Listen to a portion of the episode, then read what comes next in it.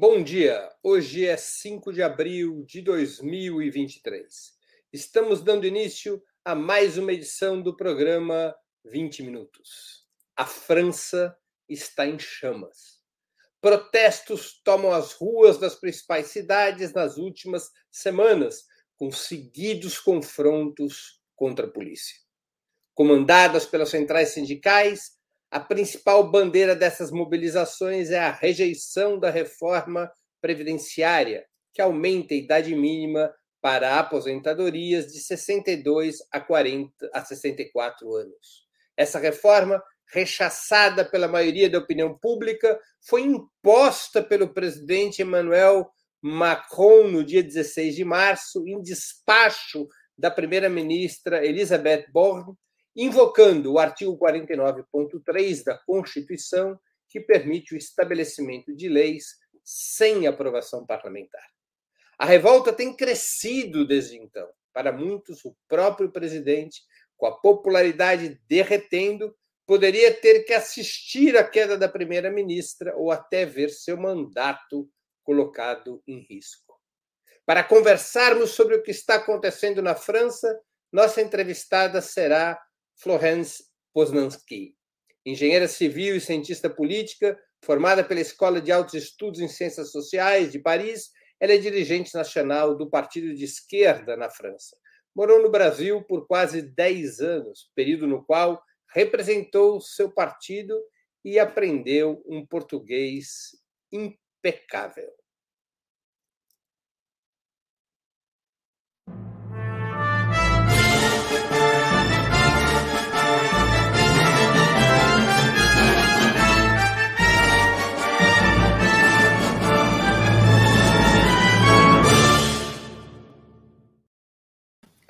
Bom dia, Florence. Muito obrigado por aceitar nosso convite. Uma honra ter novamente sua presença no 20 Minutos. Bom dia, Breno. Bom dia equipe. Obrigado pelo convite. Vamos ver se o português fica no nível. Florence, como foram iniciados os protestos na França? Quem os convocou e quais as principais bandeiras? Bom, você acabou de falar, né, da reforma da Previdência quem convocou? O, o, os protestos começaram é, no início desse ano, em janeiro, quando a lei chegou a ser apresentada pelo governo. É, e quem convocou essas mobilizações foram as centrais sindicais. De uma maneira bastante clássica, as centrais sindicais que cuidam dos direitos dos trabalhadores, então se preocuparam por essa reforma. Então, se a gente fizer uma comparação, por exemplo, com os coletes amarelos, que foram a última grande mobilização, que foi um grande debate internacional, é um perfil bem diferente, porque estamos com um formato mais, vamos dizer, tradicional das centrais sindicais, das representantes dos trabalhadores, de greves nos setores de trabalho. Uma das particularidades, talvez, que é importante, é a unidade dessas centrais sindicais. Nós temos várias centrais sindicais, uma das que mais famosa é a CGT, é, que seria equivalente da CUT, é, que hoje não é mais a mais representada né, nos vários espaços, porque ela é, foi superada por uma outra central que é mais reformista um pouco, e existem vários perfis de centrais, mas todas essas se uniram e estão unidas até hoje é, num confronto então unificado, associado também com o movimento estudantil, contra essa reforma. Isso faz uma grande coerência do movimento social contra essa reforma. Por que, que a reforma da Previdência é tão relevante para o governo Macron? Hum. Bom, é, essa é uma pergunta importante porque ela também me faz falar um pouco da peculiaridade do sistema aposentadoria francês. É, hoje, a França é um dos poucos é, sistemas previdenciários no mundo que é um sistema que não é por capitalização.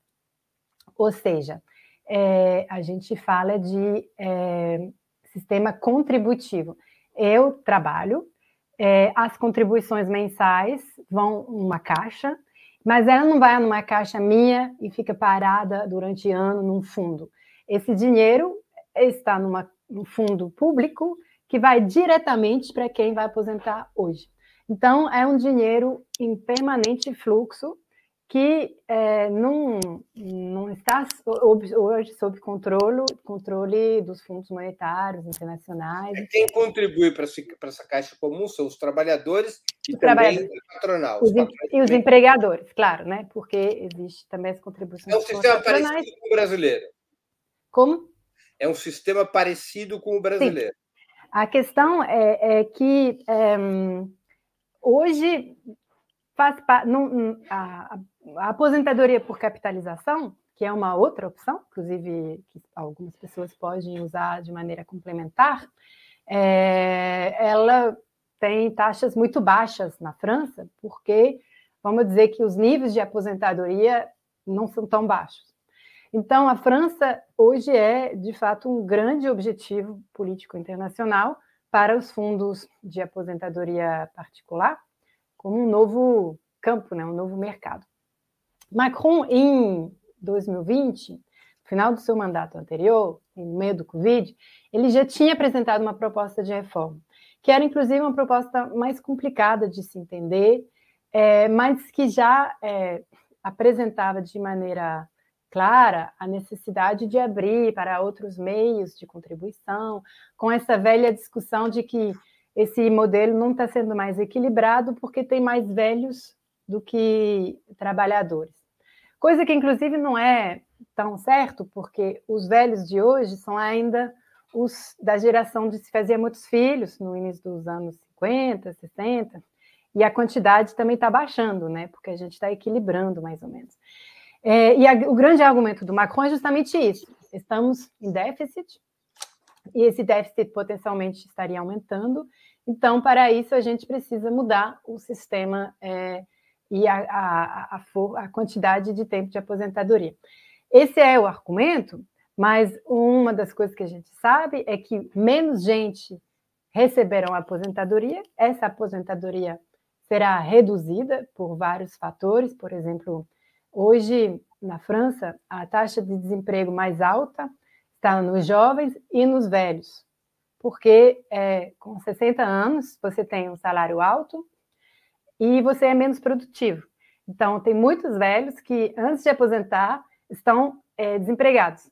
Então, eles estão, é, vão receber uma aposentadoria bem menor, porque o, eles receberam um salário, uma, uma aposentadoria é, reduzida, uma, um auxílio social reduzido por causa dessa do fato de estarem desempregados. Então, tem vários fatores que fazem que a precarização das pessoas estará aumentando e reduzirá a aposentadoria, e dessa mesma maneira é, aumentará essa possibilidade das pessoas recorrer à capitalização para complementar a aposentadoria baixa que eles receberiam.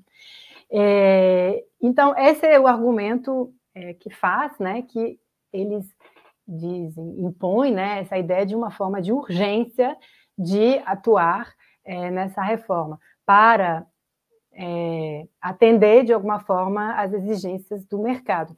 Esse, inclusive, está sendo muito contestado, porque é, economistas já apresentaram, por exemplo, que bastaria pagar às mulheres o mesmo nível salarial que os homens para equilibrar porque aumentando os salários, você aumenta as contribuições, né? E então você equilibra aí o, o nível. Só que na França, como em todos os lugares do mundo, os salários só, só estão baixando, né? É, por causa dessa precarização.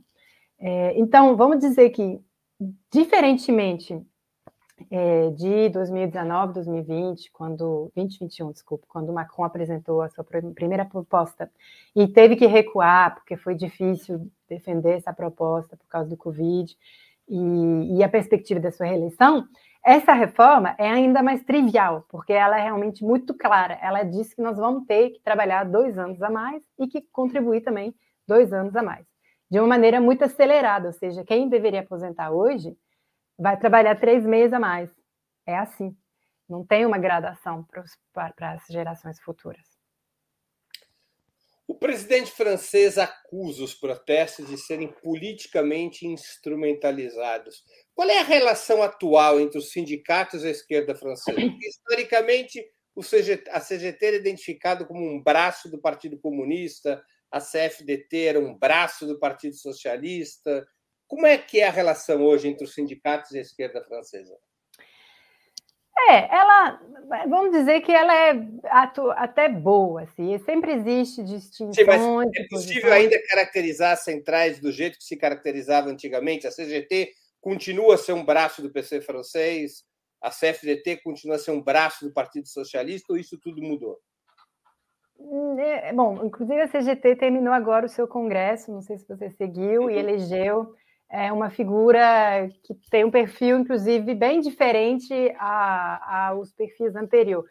Saiu, o falar... líder da CGT saiu, né? O Martinez tá, não é Saiu o líder e, e, e a, a, candidata que ele apresentou é, não foi aprovada. É, e foi aprovada, inclusive, uma terceira via. É, é são mulheres, primeira mulher da história a ser líder da, da Central da CGT, Sophie Binet. Sophie Binet. E que não tem origem no Partido Comunista. A primeira vez que é uma liderança sem origem no Partido é, Comunista. E ela, inclusive, representa o Sindicato de Quadros, que é um perfil não muito é, hegemônico né, no, no, na central. Que Mas, que é, que é o Sindicato de Quadros, Florence? De pessoas com representações é, de management. De... Você tá, seria aqui no Brasil os executivos? Isso, isso, exato. Sindicatos executivos. Uhum. É, e tem uma trajetória grande na luta feminista. Enfim, vamos ver. Mas é, é, é a gente pode considerar que a CFDT é mais reformista e por isso tem mais proximidade com o Partido Socialista e que a CGT tem historicamente essa proximidade com o PC que ainda continue, mas dependendo dos quadros, por exemplo, dentro da França Insumissa, a grande maioria dos militantes são sindicalizados na CGT. É, então, isso isso é uma realidade. Agora, é, bom, eu acho que essa estratégia do Macron é uma pura balela política que tem o objetivo de buscar é, dividir é, a população e é, é esquematizar. Por quê? 78% é, da população francesa é contra essa reforma da Previdência. É, não teve 78% da população que votou para Mélenchon, né? senão ele já estaria presidente. É, então, uma maneira muito simples de dizer que isso é a culpa de, de, reduzir esse campo é de tentar polarizar para é, criar é, rejeições né, por parte das pessoas. Então, essa, essa mobilização tem sido sempre é, liderada pelas centrais sindicais, e os partidos têm liderado essa pauta no parlamento, com, de fato, um protagonista e uma, uma disputa política muito forte por parte dos deputados da França Insumissa e da NUPES, que têm atuado de maneira muito é, firme. É, inclusive, a gente pode entrar nos detalhes. Vamos, só para a nossa audiência acompanhar. A França Insubmissa é a coalizão liderada pelo Melanchon. Melanchon. Hum. E a, a outra, você citou além da França submissa, não ouvi. A Nupes. Eu, vou, eu é vou falar. a visão mais ampla da esquerda.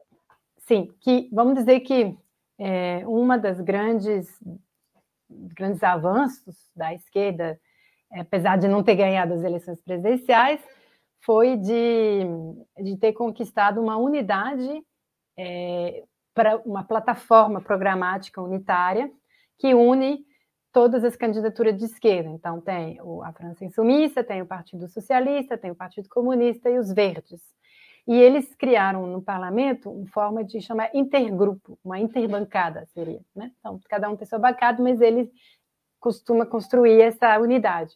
E isso cria uma, um bloco né? mais forte. É, tem várias diferenças, várias dificuldades, disputas que existem, mas vamos dizer que ela existe, ela continua vigente, né? Isso é importante.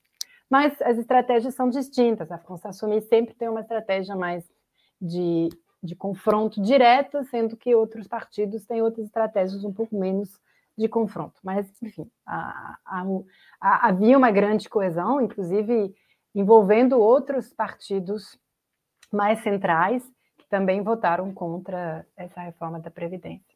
Mas, só para voltar, dizendo que na rua era o papel das centrais sindicais, inclusive os desfiles nos dias de manifestações eram sempre encabeçados por representantes sindicais, os partidos não tinham protagonismo central assim nesses desfiles, é, e aí no parlamento foi o papel do, dos parlamentares.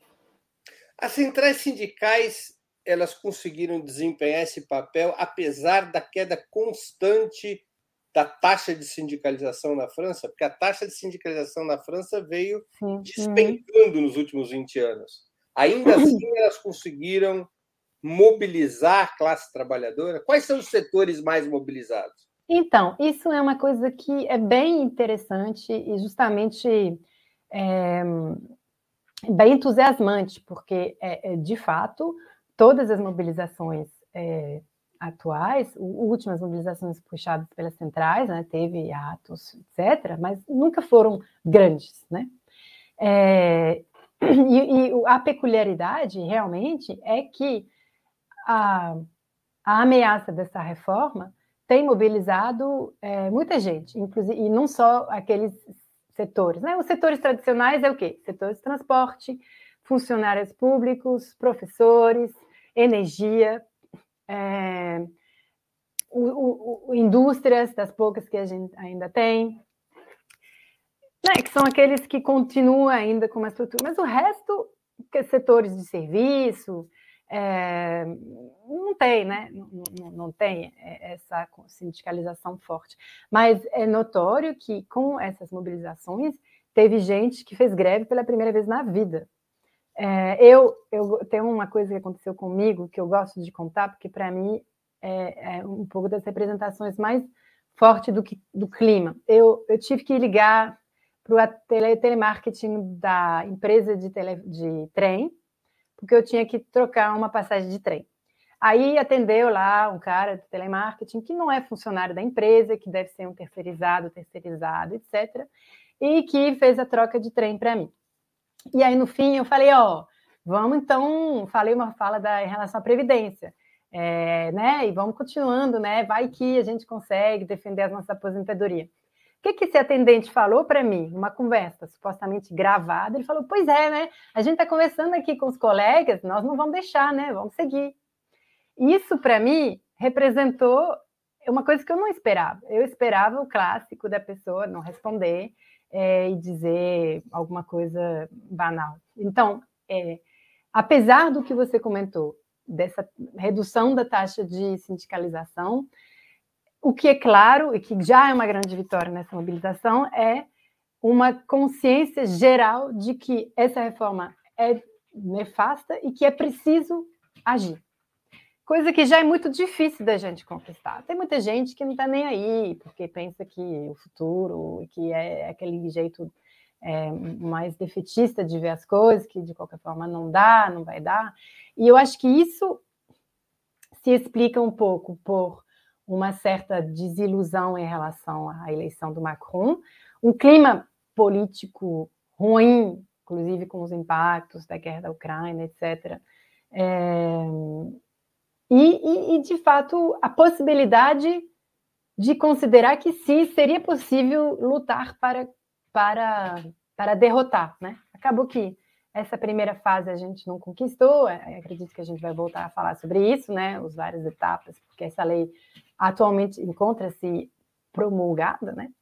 É, mas isso é, eu acho que um dos fatos mais notórios.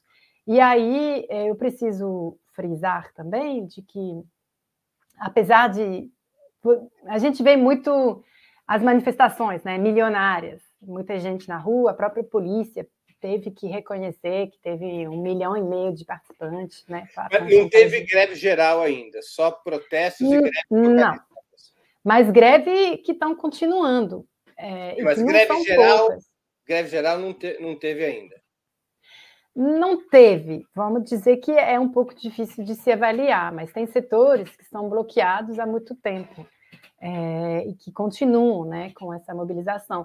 É, caixas de greve, que são as funções eh, que a gente tem para ajudar os grevistas, etc., estão coletando milhões de euros para ajudar essas pessoas. Então, ela tá, essa mobilização ela existe, ela não chegou a parar totalmente o país, mas, por exemplo, mesmo amanhã vai ter uma mobilização. Eu acredito que ela não deve ser tão seguida, porque a gente já está chegando o 12 dia, etc. Mas já tem problema, já, já, já vai ter distúrbios no setor de transporte. Então, enfim, impactos estão existindo de alguma forma. Uma das greves, para mim, mais emblemática foi a greve dos trabalhadores do lixo em Paris, né, e em outros setores também, que bloquearam realmente. É, mas, de fato, não está chegando a um, um, paro geral. Né? Isso é, ainda nos tempos tá... modernos, Nos tempos modernos, a França teve três greves gerais, né? 36, 68 e 95. A última greve. 95. Sim, a última é. greve geral que a França teve tem 28 anos. Sim, é, em termos de quantidade, por exemplo, de pessoas nas ruas, etc., a gente está chegando a um nível similar, né? Com 95. Eu não sei dizer exatamente se, se houve mais paralisação na época. Eu acredito que estamos num contexto político muito mais difícil, porque é muito fácil você contratar gente para substituir, é muito fácil de você recorrer à terceirização. É, a própria destruição do setor público faz que tem menos gente que tem possibilidade de fazer greve. Eu conheço muita gente que está apoiando, mas que fala não tenho condição, né? Meu emprego é muito pouco, não tenho como fazer greve porque eu não posso perder salário e eu sei que você está sozinho na minha empresa. Aconteceu comigo. Eu trabalho numa associação, somos três funcionários, estou fazendo greve simbólica, estou perdendo dinheiro, mas não, vai, não tem necessidade de impactar meu setor, né? É, mas, de qualquer forma, tem muita gente que resolveu pela primeira vez fazer greve. Isso é um, um, um, uma coisa importante. Eu sei que nós precisamos falar mais de, dos depois, né? Do como é que claro. vai ser. Porque... Vamos, vamos chegar lá. Só uma pergunta, uma pergunta. Mas é importante fazer esse diagnóstico. Claro. O governo Macron enfrenta, como você já disse, uma oposição de esquerda no parlamento, liderada Sim. pela France Insoumise, pelo Jean-Luc Mélenchon, por essa aliança de esquerda, mas também enfrenta uma oposição de extrema direita, comandada por Marine Le Pen. Como que a extrema direita tem se comportado em relação aos protestos? De maneira muito oportunista. É, a extrema-direita não constrói os atos, não constrói as mobilizações, não tem base social para construir esse tipo de, de, de, mobilização social. Inclusive, eles têm sido excluídos de alguns atos em alguns espaços, mas como ela tem um, um grupo parlamentar, uma bancada parlamentar razoável na Câmara, constrói oposição ali. É, e, e busca, de alguma forma, uma recuperação política para é, se aproveitar dessa grande é, comoção. Inclusive, é, é, é, muito nítido que entre as pessoas que hoje estão contra a reforma da Previdência, há muita gente que votou para Marine Le Pen, né? Isso faz parte. Agora, os deputados que... da extrema-direita estão contra a reforma da Previdência. Todos, todos. É, inclusive, quando é, foi. A gente vai voltar sobre isso, mas quando houve né, a, a, a, a, ação de força do governo por parte do Congresso para evitar que o governo, o Congresso tivesse que aprovar, é, o impacto disso foi a apresentação de duas moções de censura uma apresentada por todos os partidos políticos, que quase ganhou, faltam nove votos para, para ela ser aprovada, e uma que o, o, a extrema-direita apresentou sozinha, e que o mais engraçado é que eles foram sozinhos defender, né? Então, ou seja, todo mundo abandonou eles, mas eles, no caso, votaram as duas moções de censura, a, a deles e, e a geral. Então, eles realmente a aproveitaram. A aprovação da moção de censura derrubaria a primeira-ministra isso. É, e é o, vamos dizer que é, a Constituição francesa, é, esse país tão democrático, é, tem uma coisa na sua Constituição que faz que é, o, o, governo pode, o que está escrito assim é, é colocar em jogo sua responsabilidade ao impor a implementação de uma lei passando por cima do voto, ou seja, impedindo que o voto é, aconteça. É o, é, é o artigo 49.3. Exato. É esse artigo ali é, que o Macron resolveu e, a, a aplicar porque havia é, chances aumentando que o Congresso, a Câmara, não aprovaria.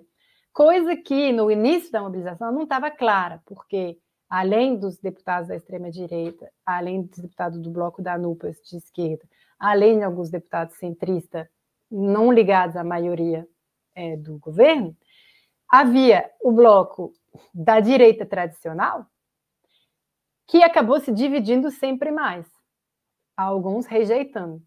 E esse bloco é, é um bloco nada progressista, né? Inclusive, a própria candidata é, a, a, eleições presidenciais, Valérie Pécresse, ela apresentava uma reforma da Previdência similar, mas a rejeição acabou basculando. Então, havia possibilidades sempre maiores de que a Câmara rejeitasse esse texto.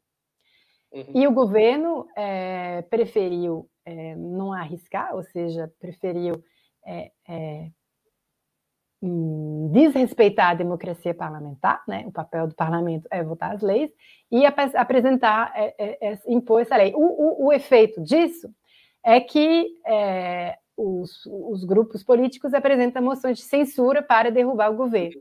Inclusive, é, a... Hum. Não, não, conclua, por favor.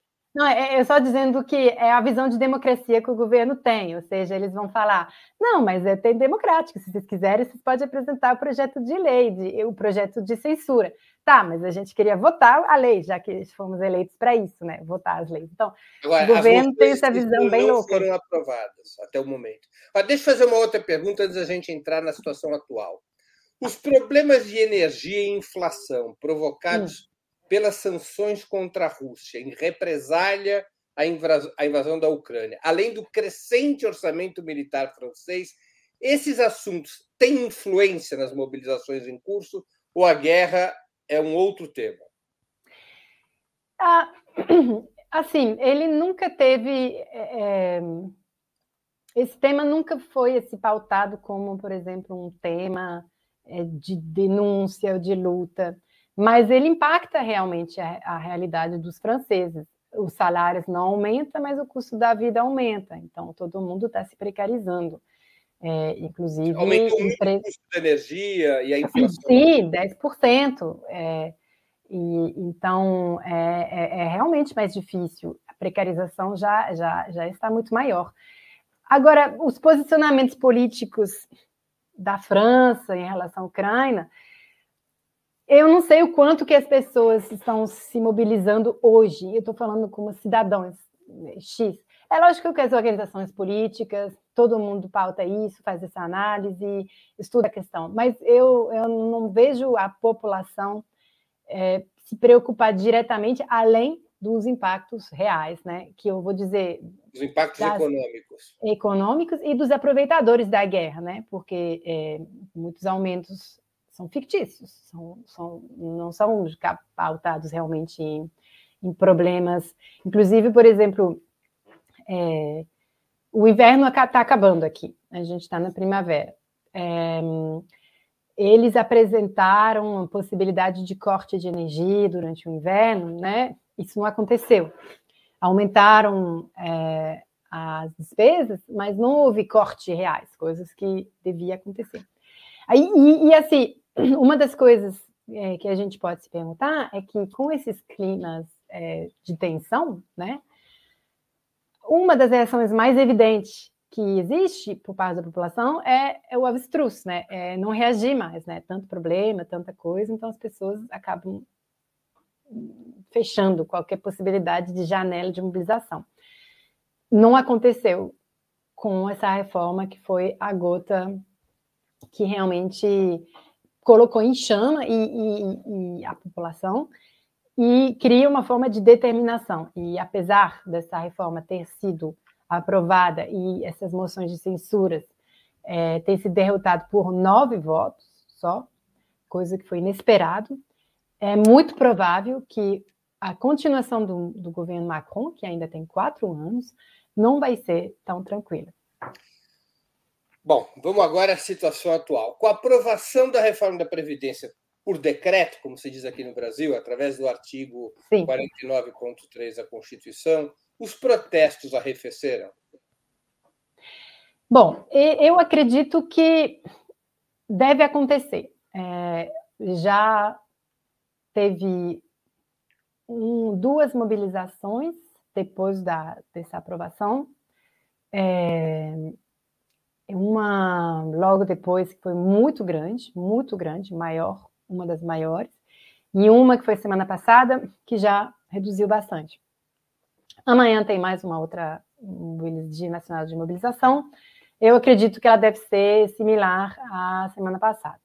Mas eu não acho que isso seja um problema, porque a gente está chegando ao 12 dia de mobilização, gente que tem que fazer greve, é, e vamos dizer que é o fim de uma fase, porque de fato hoje estamos na espera do Conselho Constitucional aprovar a lei, porque houve uma série de desrespeitos por parte do processo de aprovação da lei, etc.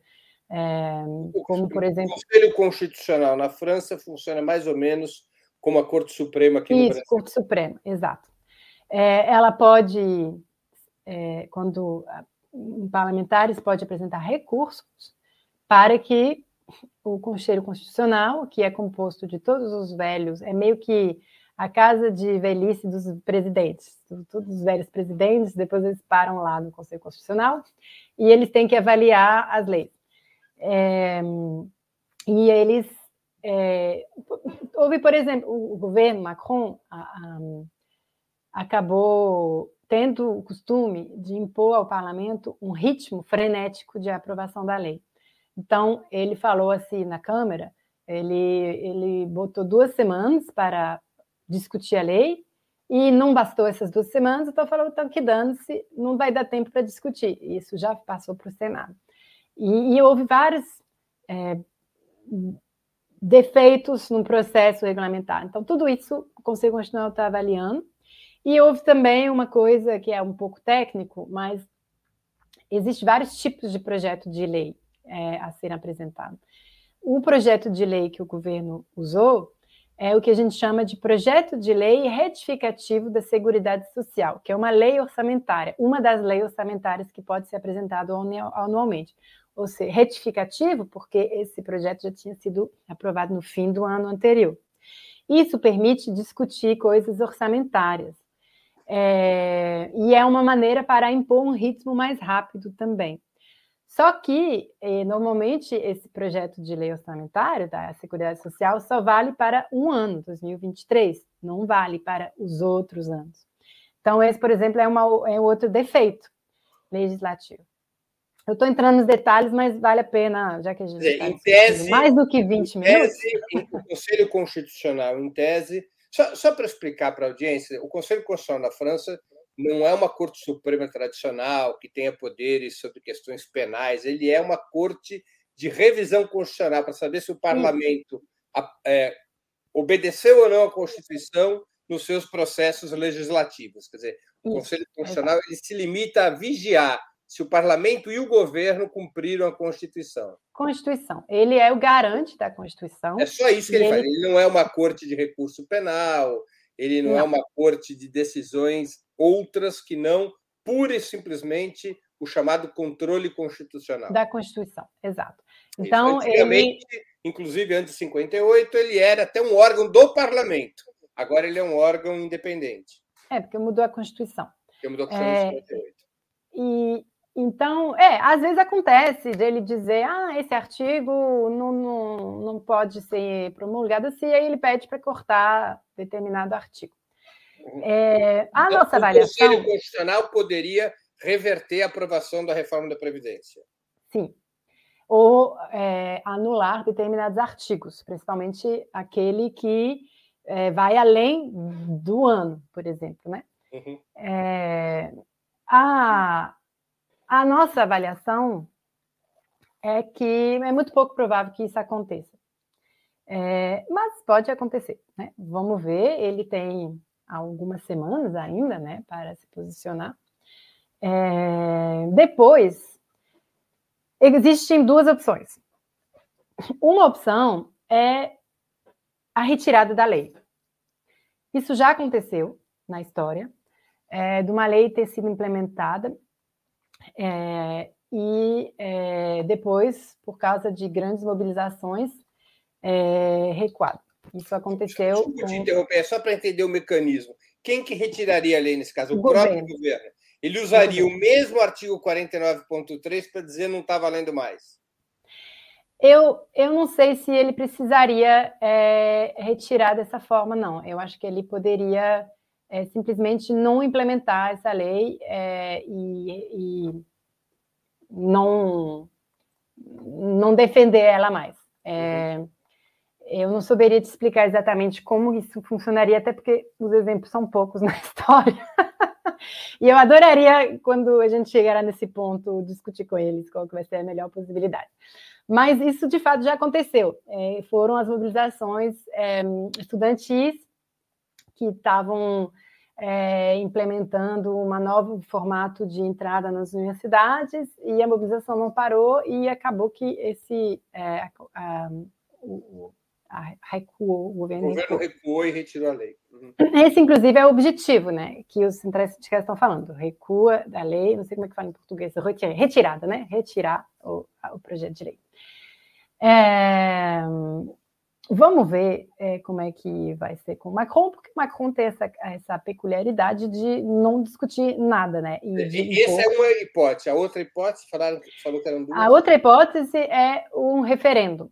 Existe agora na, na Constituição a possibilidade de organizar um referendo por iniciativa popular se é, houvesse determinados níveis de assinaturas de parlamentares e da população, chama o RIP, Referendo de Iniciativa Popular, o referendo pode é, ser convocado e a população vai ter que votar se está a favor ou não dessa reforma. E, e há uma coleta já de assinaturas para esse referendo? Ainda não, porque tem que esperar um prazo de implementação da lei para poder rejeitá-la. Mas eu acho que são por volta de seis meses.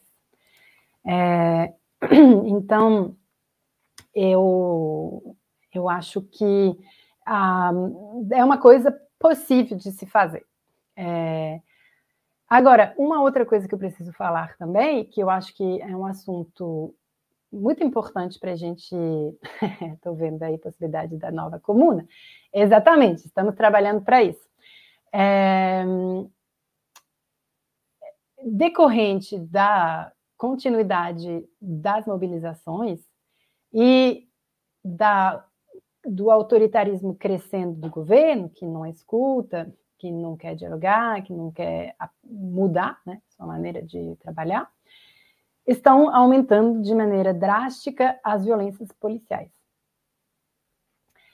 É, a cada dos últimos atos, são centenas de pessoas que são levadas para os postos de polícia, ficam do, duas, dois dias presos sem razão, violência policial, é, gente que bate, policiais que batem em cima de manifestante, é, passa por cima com moto, é, insultos, propostos racistas. É, isso cresceu muito é, e está afetando a população, né? É, então, é, agora estão se mobilizando também é, protestos contra as violências policiais.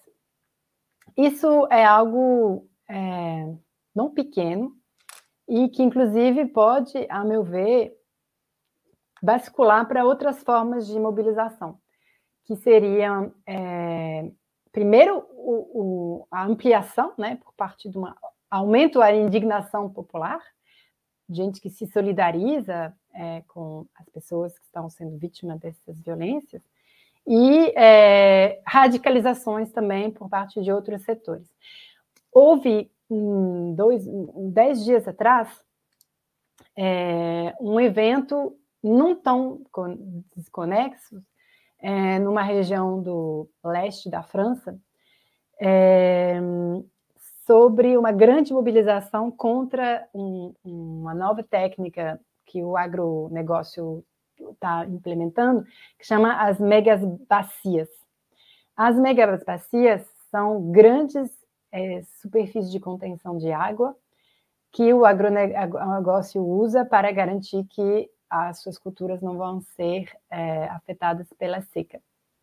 Essas estão é, criando uma grande mobilização por parte dos movimentos ambientais e aconteceu, do, dez dias atrás, uma grande mobilização internacional, inclusive, houve representantes de vários movimentos sociais que lutam pela água do mundo. Acho que teve gente do MST, gente do Chile, é, dos povos indígenas, é, que foi muito bem preparada e que sofreu uma repressão violenta por parte da polícia. As imagens que chegaram, eu não sei se vocês tiveram a oportunidade de ver, foram realmente imagens de guerra. Quem está contando isso fala de horas e horas de gás lacrimogêneo sem parar, gente que veio, pessoas feridas na frente deles, e isso num campo, né, num espaço aberto. E o que saiu disso é que é, a polícia é, resolveu deliberadamente impedir o acesso a serviços de saúde desses manifestantes. Há relatos claros de que houve, e ainda tem hoje, manifestantes que são em coma, que demoraram para poder acessar o eh, sistema de saúde. E a responsabilidade da polícia está nitidamente comprovada.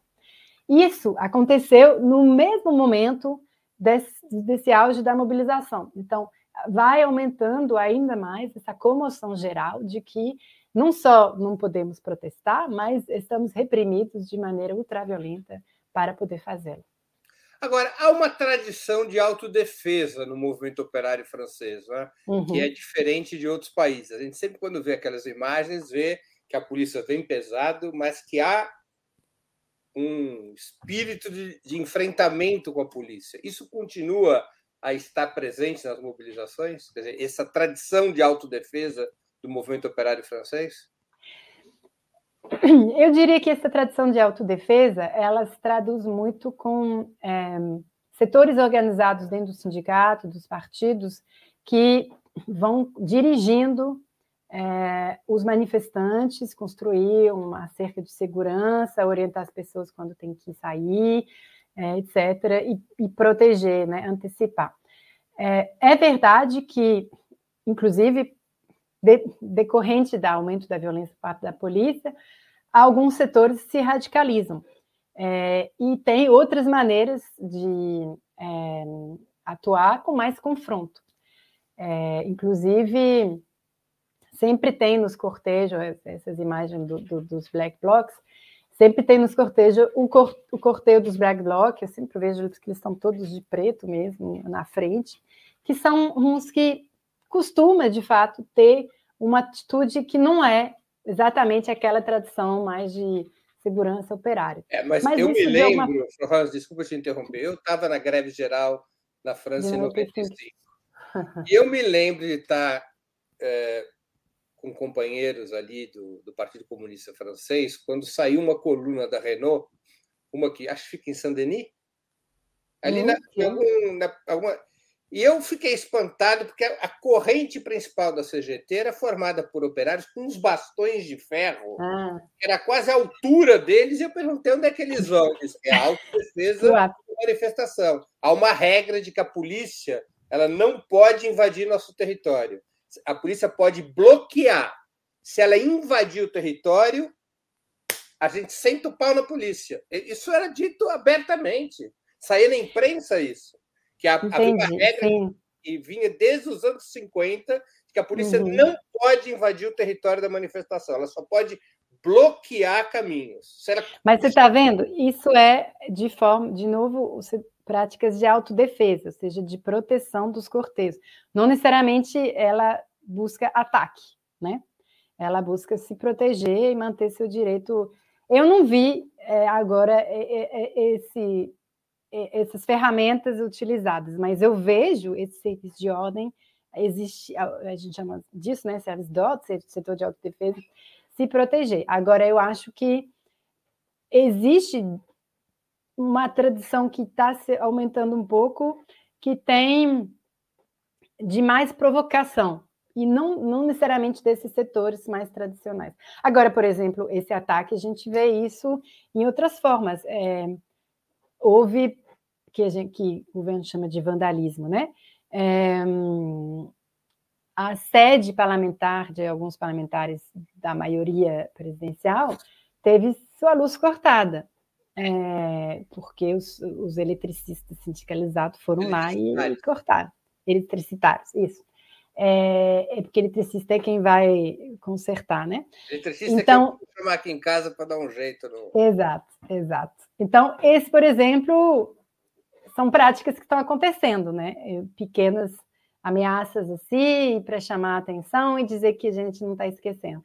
E eu acredito que a mobilização deve seguir um pouco nesse caminho, apesar de que realmente continua a ter setores bloqueados, é, barragens elétricas que ainda continuam, né? Então, de, que tende, pode tender a, a afetar é, é a mobilização. Agora, você acha que esses protestos ainda ameaçam o gabinete da primeira-ministra Elizabeth Borne e até mesmo eh, o mandato de Macron, como se chegou a cogitar nos primeiros dias depois da promulgação da reforma da Previdência? Vamos ver. É, vamos ver, porque é, agora, mesmo nos setores da maioria, é, que a gente chama da minoria, na verdade, é, porque eles não têm maioria absoluta no parlamento, existe um desconforto enorme.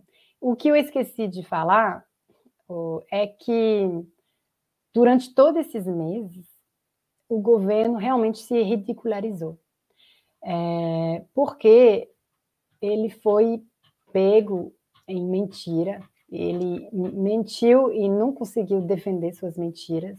Ele, por exemplo, chegou a falar que é, algumas pessoas que teriam carreiras pequenas é, viriam sua aposentadoria aumentada para 1.200 euros, por exemplo. Chegou a falar que isso ia é, afetar milhões de pessoas.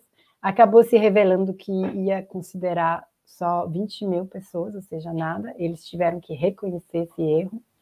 É, eles passaram por métodos de comunicação grotescos e toda a classe política viu isso. Não só as pessoas que são contra, né? É, viu essa incapacidade por parte governo, do governo de defender sua própria lei. Ministros errando em, em, em entrevistas, sem saber como defender mais. É, então, isso cria é, precedentes, é, enfraquece realmente o governo. É, e, inclusive, essa maioria que eles têm, que é praticamente pífia, né? Ela é muito instável. Então, os próximos projetos de lei que vão ser aprovados, inclusive agora está é, por vir um projeto de lei sobre imigração, que é outro assunto é, bastante explosivo, que inclusive eles adiaram. É, vamos ver. E, e, e, vai ser muito difícil continuar governando dessa forma. Elizabeth Borne mantém a, a, a credibilidade, a confiança do governo atualmente. Vamos ver até quando. É, ela sofreu para caramba, é, é, foi muito, muito forte, muito difícil para ela, mas é, é, a credibilidade do governo é, é, é, pouquíssima. E no meio disso tem uma ministra é, que já defendeu as mulheres, que está pousando para a capa do Playboy, é, e vai sair amanhã. E a ministra. A ministra hoje dos direitos humanos e antigamente das, dos direitos das mulheres, no meio dessa mobilização geral. É, mas ela vai é, mas ela vai posar com roupas e a, azul, vermelhos e branca, que são cores da bandeira francesa, só porque é uma ministra, né? Mas, enfim, é, é, é, a gente está chegando nesse nível de ridicularização. Então, é isso, Marlene Chapá, exatamente. É, Marlene Chapá. Chapá. E é difícil ainda achar a capa, mas talvez vocês vão achar ali a equipe dos bastidores, porque tem algumas imagens, mas deve sair amanhã, no dia da manifestação. Ela já é, fez as fotografias para o presidente. Já fez as fotos, já está. Nossa produção está atrás aqui para a gente já, ver a, com certeza. A, a fotografia a da foto. Marlene Chapar. É uma ministra livre, como, como diz o pessoal lá da Playboy, que pode assumir exatamente. Inclusive, eu não sei se isso é verdade ou não, essa tatuagem no peito 49.3, que é, lembramos esse artigo da lei, e se for isso, vai ser bastante é difícil, mas pode ser que seja uma imagem de síntese, que não seja é, legítima capa. Engraçado. Quem pode ir lá vai com, comprar amanhã a Playboy. É, enfim, então esse contexto. A é, Playboy ainda existe como uma revista impressa na França? Sim. Existe. Melhor que a imprensa. Porque no Brasil não tem mais? Acho que não. Acho que não, acho que foi fechado. Já tem uns anos. Correndo, então, para ter uma ministra. Acho, acho, que tem uns anos que foi fechado. Veremos, então. Florence, qual força política mais se beneficia dos protestos? A esquerda, o governo ou a extrema-direita? Essa é uma, uma das perguntas, né? Do, do governo, eu, eu não vejo é, tanto possibilidade de se beneficiar, apesar de ele ele tá ali no poder, né? A extrema-direita é, pode se beneficiar de alguma forma, no sentido que eles né, estão se posicionando como de oposição e, e eles, tipo, se ocorrer uma coisa que a gente não falou, é que entre as ferramentas que o governo pode ter, além do artigo 49.3, existe a possibilidade de dissolver a Câmara. E antecipar é, a eleição. Exatamente. Isso foi o que Jacques Chirac fez, é que é, não foi muito bem para ele, porque é, foi uma, um governo, uma maioria de esquerda, né? Então, houve durante alguns anos uma coabitação entre um primeiro-ministro francês é, de esquerda, porque quem nomeia o primeiro-ministro é o parlamento, e, é, e o, o, o presidente. É... Desculpa, Florence, apenas para nossa audiência acompanhar, a França funciona num regime chamado de semipresidencialista. Né? O presidente da República é eleito, o presidente da República tem vários poderes, tem poder absoluto sobre a política internacional, tem poder absoluto sobre a defesa, e ele nomeia o primeiro-ministro. O primeiro-ministro ele uhum. pode nomear, e o parlamento tem que aprovar, e ele pode demitir o primeiro-ministro. O primeiro-ministro é um executivo do governo. Não é? Que o presidente pode nomear. Para demitir, ele precisa do voto do parlamento também? Não. Né? Não, não. Ele basta ele constituir um novo gabinete e o gabinete tem que ter aprovação do parlamento. Ele também pode dissolver o parlamento então, não é um regime parlamentarista a França. A França é um regime. Mas o, o, o primeiro-ministro precisa ter a confiança do Sim, governo, do parlamento. parlamento. Não só o presidente, o parlamento pode derrubar o gabinete. Então, se tiver uma maioria de esquerda no parlamento, é, o presidente nunca vai conseguir apresentar um, um primeiro-ministro de direita. Mas ele vai escolher quem? Então, ele pode ele escolher uma o nome da esquerda a ser apresentado ao parlamento. Mas precisa ser aprovado por parte do parlamento. Então, em 97... Já algumas situações do que se chama de coabitação. Presidente Isso. de esquerda ou de direita e uma maioria parlamentar e um gabinete que era o oposto, de direita ou de é, esquerda. Isso aconteceu também é, porque antes... É, a duração do mandato presidencial e a duração do mandato legislativo não era a mesma. O mandato presidencial era de sete anos e o mandato parlamentar de cinco. Então, as eleições não eram concomitantes. Então, às vezes, um novo governo presidencial tinha que lidar com uma antiga é, um, um, um parlamento. Como mudou, agora é 5 e 5, as eleições acontecem mais ou menos no mesmo tempo, é muito mais fácil é, um, um, presidente receber a sua maioria no, no parlamento. Até porque a eleição parlamentar na França são algumas semanas depois da eleição Exato. presidencial, exatamente para o presidente poder pedir maioria ao povo. Exato. A, a, gente na França não gosta muito de fazer eleição toda no mesmo dia, igual vocês. É, faz tudo picado assim. Então, às vezes, tem anos que a gente vai duas, três vezes por ano é, mas elas são conjuntas, né, no mesmo ciclo político. Então, a última grande dissolução, né, é, que foi o Chirac, inclusive é, em 97, então depois, né, dessa, dessas grandes mobilizações, ele dissolveu a Câmara, porque a Câmara era ingovernável. É, só que ele não ganhou, né, a sua maioria não ganhou. É uma coisa que o Macron pode fazer, porque esse 49.3, né, esse artigo 49.3, Macron é, já está usando ele pela décima primeira vez em menos de um ano. Então, é um, é um esgotamento tremendo do, da vida parlamentar francesa. É, nunca houve um governo que tanto utilizou esse afronte à vida democrática parlamentar, que é esse artigo 49.3, para extinguir a voz do parlamento. Então, ele, é, é, constitucionalmente, ele até poderia fazer isso sempre. Mas é lógico que vai chegar uma hora de que é, não vai ser possível governar assim. Ele pode dissolver. Eu acredito que ele não irá fazer isso porque ele não vai querer arriscar e, e, o perfil dele é seguir impondo, achando que ele tem a visão correta e que ele não vai querer apresentar fraquezas, né? Mas ele pode tentar fazer isso de um jeito, inclusive porque achar que é, a extrema-direita talvez irá ganhar mais, e, e é uma das estratégias do governo de se aproximar ao máximo ao governo de extrema-direita também, nas suas práticas, é, para depois poder enfrentá-la melhor, né? Faz parte da, das características desse governo. Respondendo a, a, uma, a, uma, das questões que você tinha colocado de quem vai se beneficiar.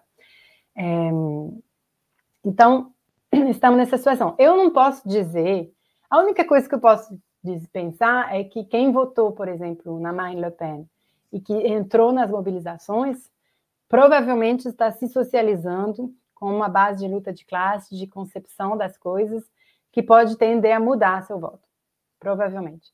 Mas é muito difícil, é, e difícil dizer, porque a extrema-direita tende também a, a usar um discurso anti-mundialização, anti-monopólios, é, defesa dos pobres, é, no seu discurso. Então, eles vão utilizar também essa, essa capacidade. Uma das grandes chances, só dizendo isso, é que a esquerda é unificada, né? Mesmo tendo de problemazinho, mas ela se aparece como uma unificação. Então, enquanto ela fica assim, ela também mantém um capital de credibilidade. Há uma unidade hoje entre o França Insubmis, o PCF, o PS, os demais grupos de esquerda, ou seja, Há é, uma é, coalizão unitária. NUPES é a nova União Popular Ecologista e Social. E essa, e essa coalizão tem se mantida unida na relação com os protestos. Sim, sim, sim. Agora, o que facilita isso tudo é que estamos num período sem eleição. Então, é muito mais fácil ficar unido quando não tem eleição. É, ano que vem tem as eleições europeias, depois vão ter as municipais em 2026. E é ali que veremos como que essa NUPES vai se manter, né? Porque, enfim, o protagonismo do Mélenchon é, tem sido forte, importante, necessário, mas não agrada a todo mundo, né? É, então, veremos ali como é, as outras forças políticas vão querer também é, protagonizar esse processo. Mas, por enquanto, essa unidade está ali. Tem uma pergunta de um espectador nosso, Marcelo Jordan Santos, ele é membro do canal. É, existe chance de uma concertação de movimentos sociais que leve a derrubar o parlamento? Que leve a derrubar o governo, mas não seja pergunta. É, mas o que, que seria concertação? Assim, de... Uma mobilização, uma unidade dos movimentos sociais pedindo a queda do governo. Bom, é, é, é um pouco o que a gente está tentando construir, né? Eu, eu derrubar o parlamento é difícil, a não ser que não sei, houvesse uma ocupação, mas hum, eu não. A não ser que houvesse uma transformação dos protestos em uma situação de insurgência. Sim, não, é, é, é eu acho que é, nesse, nesse tipo de perfil de radicalização, né, de fortalecimento da mobilização, vamos ver, é, é, é igual o que eu estava comentando, eu acho que agora a, a, a tendência é talvez mas, difundir, massific, de, de dispersar as ações para ações mais de impacto. É, e agora também não, não está impossível que uma outra forma de mobilização, tipo coletes amarelos, também retome. Você vê chance é. dos protestos se transformarem em alguma coisa como o que aconteceu na Argentina em 2001, uma insurgência que leva à queda do governo, pela rua fugindo de helicóptero, uma situação desse tipo? Você vê alguma possibilidade disso acontecer? Eu não sei, não, posso dizer. É, é, eu gostaria, provavelmente. É, eu acho que o aparelho repressivo francês está muito bem preparado e já está se organizando para impedir que isso aconteça. É, mas é, tem gente que tem determinação, sim. Quase aconteceu isso nos coletes amarelos, né? Onde eles chegaram na porta de alguns ministérios e perfuraram a porta do ministério com um tronco, né? Isso aconteceu em 2019. Então, isso pode se acontecer se a gente mantiver então, um nível de radicalização suficiente para é, fortalecer. Eu acho que agora é o momento é, ali que a gente vai ver se todo mundo volta para volta para suas casas, tá bom, acabou, era legal, infelizmente não deu, ou se é, estamos fortalecendo é, mais ainda com uma, uma, uma radicalização maior. A diferença, uma outra pergunta de um espectador. Quais as diferenças entre as reivindicações da esquerda e da extrema-direita?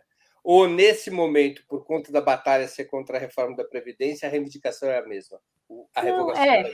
E, por exemplo, a extrema-direita, o grande tema deles, da extrema-direita no parlamento, é a demografia.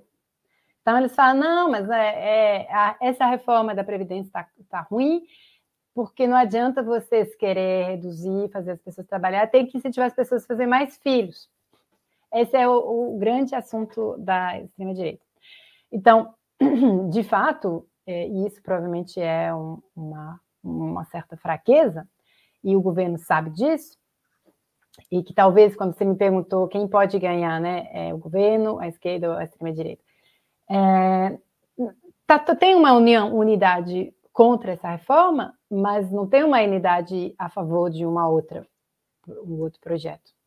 Se, se o governo falar, então agora vocês vão escrever a lei, hum, não vai ter unificação 78% das pessoas com uma visão política que é aquela que a gente defende, que é reduzir a, a quantidade de trabalho e aumentar as aposentadorias. Então, esse ali é um debate. E o governo sabe que, mesmo se a, a moção de censura acontecer, mesmo o governo cair, é, e aí apresentar um novo governo, um novo primeiro-ministro, talvez vai ser o mesmo, porque não, não tem unidade para defender. Mas a esquerda tem uma proposta para a Previdência? Tem, lógico, tem sim. Estamos para redução das anuidades, então, em vez de trabalhar 43 anos, é, a gente é, voltaria a trabalhar 37,5, aumentaria o salário, principalmente das mulheres, aumentaria as contribuições patronais, é, em vez de fazer várias isenções como estão, estão previstos, e isso se inclui numa outra dimensão do projeto de trabalho, a própria semana de 42 horas. Tem alguns setores que defendem um, salário mínimo é, universal. Renda né? mínima universal. Renda mínima, exato. Então, várias propostas. Mas a direita não está defendendo essas propostas. Então, é, é, é, essa também é uma pergunta. É verdade que se o governo cair, não vai ter maioria, não vai ter um governo de unidade com a extrema-direita e a esquerda. É impossível. É, então, essa é uma das forças que o governo tem atualmente. Apesar de ele ter que passar por esse desgaste do 49,3, etc.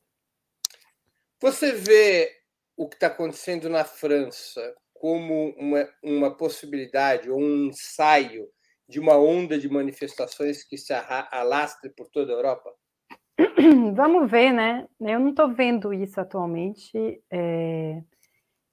Eu sei que a França sempre foi um pouco modelo de sua capacidade de resistência. Eu vi é, muita imprensa internacional cobrindo essas manifestações, principalmente na Europa, falando, mas que louco esse governo, é, que, que incrível ele é, fazer esse 49.3. É, então, o governo também se ridicularizou a nível internacional, várias pessoas in, in, impressionadas pela quantidade de mobilização. Agora, é, é, é também um assunto muito francês. É, é, é uma essência da luta histórica francesa pelos direitos trabalhistas, né? A própria um dos lemas grandes que a gente escuta nas manifestações é On s'est battu pour les, pour les conquérir, on se battra pour la guerre que la gagner. A gente lutou para conquistar essa reforma, essa previdência desse jeito, então a gente lutará para mantê-la. É, e, e, então, isso é um contexto político específico. Seria bom, né, isso se mobilizar, mas também eu acho que precisaria aumentar é, as pautas, né? E aí tem a possibilidade da questão da violência, do autoritarismo, da ausência de democracia por parte desse governo. E, e já teve né, mobilizações, é, é, de simpatia, de solidariedade, mas eu não vi ainda. Ah, tem alguém que fala que em Lisboa é, já teve, né? Algum, Mônica Braga, eu moro em Lisboa e sinto uma contaminação, sim. Aqui então, há ótimo. manifestações todas as semanas, mas por causa da baixa do poder de compra e principalmente a questão da falta de habitação. É. Isso é uma, uma porta aberta, né? É, para, para esse diálogo para esse diálogo acontecer. Isso faz parte dos desafios que temos é, hoje, né, para, para manter essa mobilização no tempo, né, e continuar construindo essa alternativa também. Florence, nós estamos chegando ao fim da nossa conversa e eu queria te fazer 20 duas perguntas. Minutos. 20 minutos quânticos, como diria o Peluso outro dia. Estamos no Cronos, no Kairos, desculpa, né? Fora do tempo. Eu queria te fazer duas perguntas que eu sempre faço aos nossos convidados e convidadas antes das despedidas. A primeira, qual livro você gostaria de sugerir ah, aos espectadores? E a segunda, qual filme e ou série poderia indicar a quem nos acompanha? Sim, eu fiquei conversando sobre isso com a Leila, que, que me, Laila, me acolheu. Laila, nossa produtora. Laila, que, que me acolheu quando a gente chegou é, nos bastidores. Tem um livro que eu acabei de terminar de ler. É, atualmente eu estou me questionando muito sobre o militantismo partidário, vamos dizer assim, e a maneira com a qual os partidos políticos poderiam mudar suas culturas militantes para fortalecer ainda mais a sua capacidade de, de força, né? Isso passa por um, um trato de militantes e um uma melhor entendimento da vida de militante, né? E tem um livro que eu terminei de ler que não está traduzido em português, que está, é, foi escrito por canadeses e que foi traduzido recentemente em francês. Então, tenho aqui a versão francesa que chama Joia Militante. Joyful em inglês é Joyful Militantismo, construir lutas é, em relação com seus mundos, que justamente é, discute muito a, a necessidade da gente extrair dos nossos partidos, das nossas estruturas partidárias, aspectos violentos do sistema dentro do qual nós vivemos, que a gente acaba reproduzindo, e construindo, inverter isso com processos transformadores e, e, que criam realmente um potencial maior militante.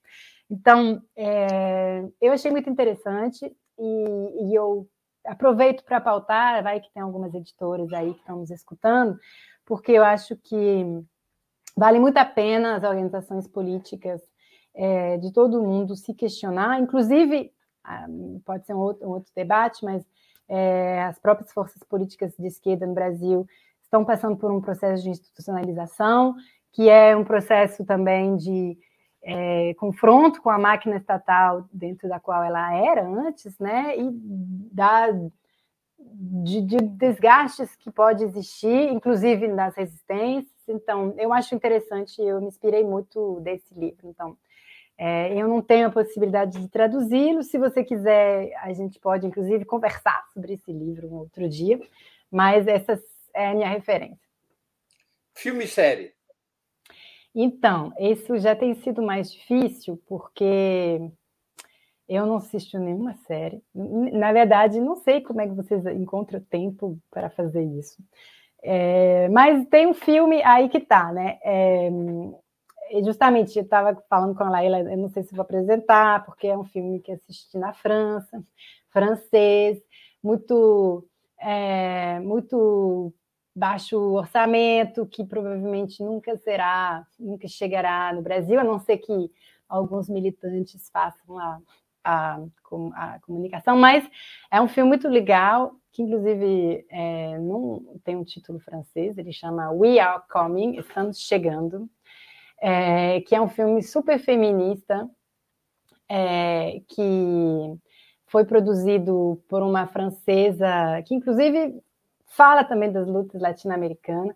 Esse peixe, ele é símbolo de um, uma piada é, feminista, porque é uma piada feminista que fala que uma mulher sem um homem é a mesma coisa que uma mulher sem um peixe, ou seja, não tem problema. É, são duas coisas absurdas que não necessariamente precisam andar juntas. E é, nesse filme, ela fala muito. Na verdade, é é o resultado de 10 anos de trabalho, de uma amizade, inclusive, de duas mulheres. A gente sabe que os filmes é, da grande maioria, eles quase nunca retratam a amizade de mulheres, é, porque sempre tem que ter um homem no meio, uma relação sexual. E elas fizeram vários grupos de fala entre mulheres e construíram um relato é, que é um plano de abolir o patriarcado. E elas têm esse plano que comprova que no próximo 8 de março de 2024 o patriarcado estará abolido, porque we are coming, estamos chegando. E eu saí desse filme, eu fiquei empolgada. É um documentário, né? É, é um documentário. É um documentário. É, é, uma autoficção, mas não, não tem uma não, é, não tem uma ficção. Assim, ela, ela se coloca como protagonista mas ela entrevista pessoas que falam, etc. E eu saí de lá muito empolgada, como se é claro, é isso, é isso mesmo, porque a gente não falou o suficiente na nossa conversa, mas essa luta da Previdência é uma luta feminista, no sentido de que quem vai sair mais prejudicado disso tudo são as mulheres, e elas também são muito bem organizadas, né? E, e estão totalmente dispostas a não deixar passar isso. E provavelmente, no meio de todos os movimentos que vão continuar construindo essa alternativa, existem os movimentos feministas. Então, We Are Coming na França, talvez no Brasil. É, se vocês têm interesse, eu posso colocar vocês em contato com essa essa é, é, cineasta, que inclusive ajudei a fazer o, o, filme acontecer, e é um relato empoderante e positivo para terminar esse, essa conversa, porque a luta feminista estará indo para frente e venceremos. Florence, eu queria agradecer muito pelo teu tempo e por essa conversa tão informativa. Obrigado por aceitar outra vez mais o nosso à convite. À disposição. E continuaremos, né? Vamos, espero que a França continue aprontando muita coisa, mobilização importante para a gente poder conversar isso, sobre isso no Operamonte com, com todos os telespectadores e as telespectadoras. Obrigado, Florence. Obrigada. Também, também agradeço a todos e todas que assistiram a esse programa, especial aqueles e aquelas que puderam fazer contribuições financeiras ao nosso site e ao canal de Ópera Mundi no YouTube. Sem vocês, nosso trabalho não seria possível e não faria sentido. Um grande abraço a todos e a todas.